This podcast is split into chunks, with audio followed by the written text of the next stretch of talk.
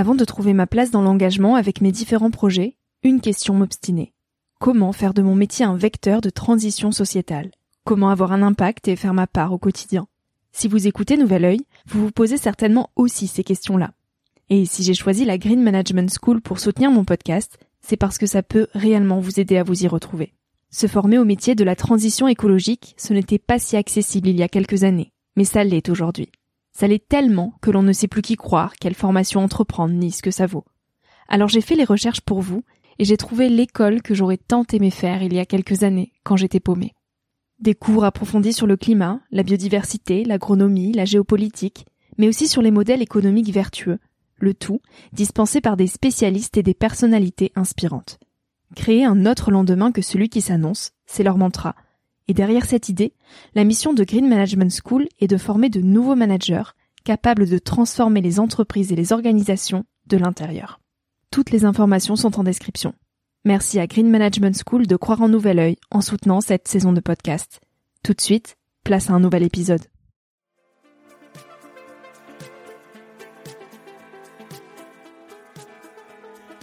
Hello, moi c'est Victoria. J'ai 23 ans et je pars à la rencontre de personnes inspirantes qui se sont posées il y a quelques années les questions que je me pose aujourd'hui. Dans un monde où l'on se cherche, où l'on construit son chemin et où l'on se pose beaucoup de questions sur notre avenir. Alors j'espère qu'écouter le parcours et les conseils de ces personnes qui ont rêvé et osé faire de leur rêve une réalité t'aidera toi aussi à avancer d'un pied plus sûr dans la vie. Si tu souhaites m'encourager dans cette aventure, tu peux participer à ma page Tipeee qui est dans la description pour que je puisse continuer à faire grandir Nouvel Oeil indépendamment. Tu peux aussi laisser quelques étoiles sur iTunes ou Spotify et en parler autour de toi. Pour me suivre au quotidien ou pour m'écrire, je t'invite à me rejoindre sur le compte Instagram Nouvel Oeil et sur le site www.nouveloeil-podcast.com. Je t'invite maintenant à emprunter un nouvel œil pour regarder le monde sous un autre angle pour te recentrer sur ce qui est essentiel et sur qui tu es pour t'aider à trouver ton chemin et surtout à oser. Cet épisode est un extrait du podcast publié lundi dernier. En moins de 10 minutes, il te permettra de capter les plus beaux messages de mon invité de la semaine.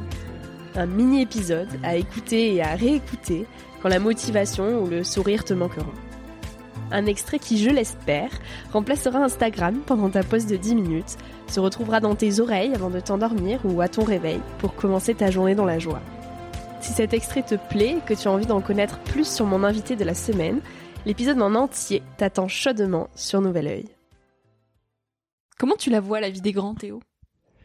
Les grands, c'est qui? C'est Les adultes. Tu nous as dit que t'étais encore un enfant. Hum, hum, hum. Enfin, j'ai le sentiment que que je suis pas conscient, tu vois, la conscience de, de, d'une genre de sagesse ou du genre de, de, savoir être raisonnable, par exemple. Ça, je le ça je le vois. Ça, c'est assez concret. Tu, le lendemain d'une erreur, tu te dis voilà, j'en ai fait trop, j'ai pas été raisonnable. Bah, j'ai encore un peu d'enfant en moi. C'est pas c'est pas plus mal peut-être. Donc c'est à travers ça que je me je me rends compte que je suis peut-être pas encore adulte. Maintenant, la vie des grands, elle donne pas tellement envie. Je suis sûr qu'on est d'accord là-dessus. Oui, mais je, suis curieuse de savoir comment tu la perçois cette vie des grands. Ouais, j'ai pas répondu. Hein. Non, parce que si elle te donne pas envie, c'est que c'est que tu as une certaine image de cette vie qui qui est pas très alléchante. Comment tu tu l'imagines? Bah, elle, elle doit être stabilisée un peu, et puis ça veut dire que tu te prives d'un étonnement au quotidien un peu. Après, après, on est peut-être pas défini à ce point. Peut-être que par moment, euh, il y a un peu d'adultes et par moment plus d'enfants. Quand ça s'impose, parfois, faut savoir l'être aussi, adulte.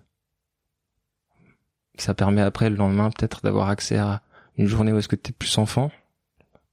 Je pense à arriver à l'heure pour euh, ce rendez-vous qui te permettra d'avoir l'argent qu'il faut pour ensuite avoir ce week-end où est-ce que tu feras ce que tu veux et tu seras un enfant. C'est peut-être ça. Donc la stabilité te fait peur quelque part? Ouais. Ah, elle fait peur. Dans un métier de créatif, il faut être un peu bouleversé, retourné, secoué, parce que en fait, on perd un peu du recul. C'est ce cette eau chaude que t'as au quotidien, euh, c'est qui s'appelle la stabilité. Tu peux risquer de plus t'en rendre compte en fait de sa température à force. Et donc euh, un petit coup d'eau froide, ça fait ça fait ça fait vachement de bien pour euh, ensuite pouvoir parler des variations de température. Moi, j'ai bien aimé jouer dans le métro parce que justement, j'avais l'impression parfois de vraiment pas enchanter les oreilles des gens.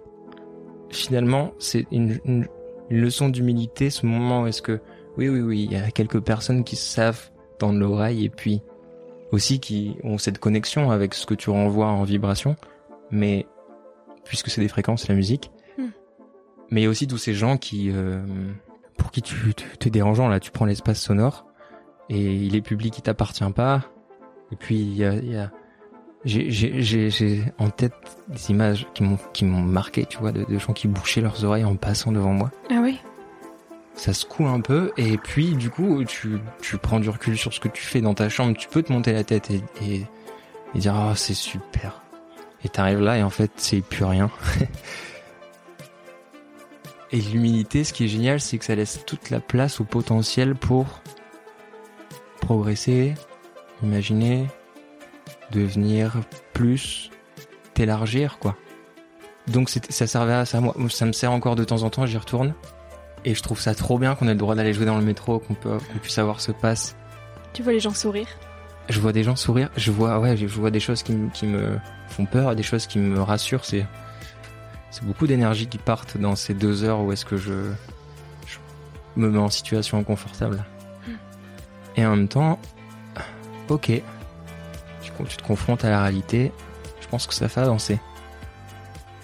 Tu crois au coup de chance dans la vie ou aux chances provoquées? Bah, Je pense qu'il y a du hasard. D'ailleurs, en mathématiques, on, on accepte cette notion-là. On y, on y offre euh, une part de, de science, en fait, finalement. Donc, à mon avis, j'ai envie de croire que euh, c'est provoqué.